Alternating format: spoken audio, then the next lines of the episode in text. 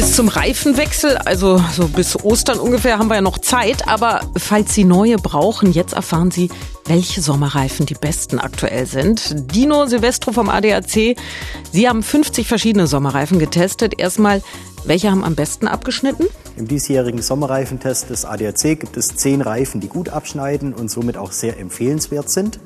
Wenn man sich mal die ersten drei Reifen anschaut, sieht man den Goodyear Efficiency Grip Performance 2, der sich enorm ausgewogen verhält. Auf dem zweiten Platz finden wir den Continental Conti Premium Kontakt 6, der besonders in der Säule Fahrsicherheit punkten kann.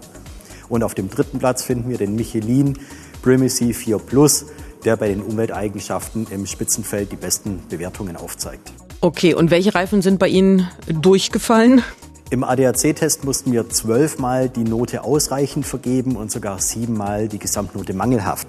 Diese Reifen haben teilweise gravierende Sicherheitsmängel.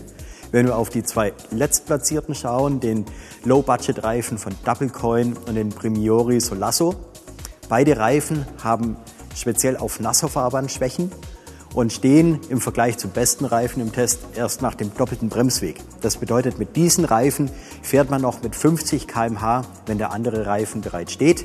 Und dadurch entscheiden diese Meter sogar über Leben und Tod. Ist ja irre, was das für einen Unterschied macht mit den Reifen. Äh, was ist Ihr Rat, wenn ich neue Reifen suche? Vielfahrer die hohe Kilometerfahrleistungen haben, die sollten das Augenmerk auf einen ausgewogenen Reifen legen, der tendenziell im Bereich der Laufleistung und der Umwelteigenschaften Vorteile aufweist.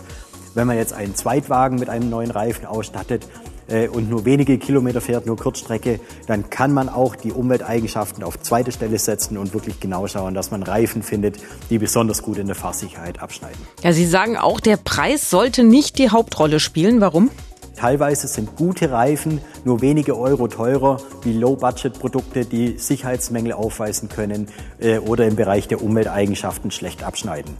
Teilweise kann man diesen Mehrpreis sogar über die Laufleistung amortisieren, wenn der etwas teurere Reifen länger hält und den Kraftstoffverbrauch senkt. Danke für den Tipp.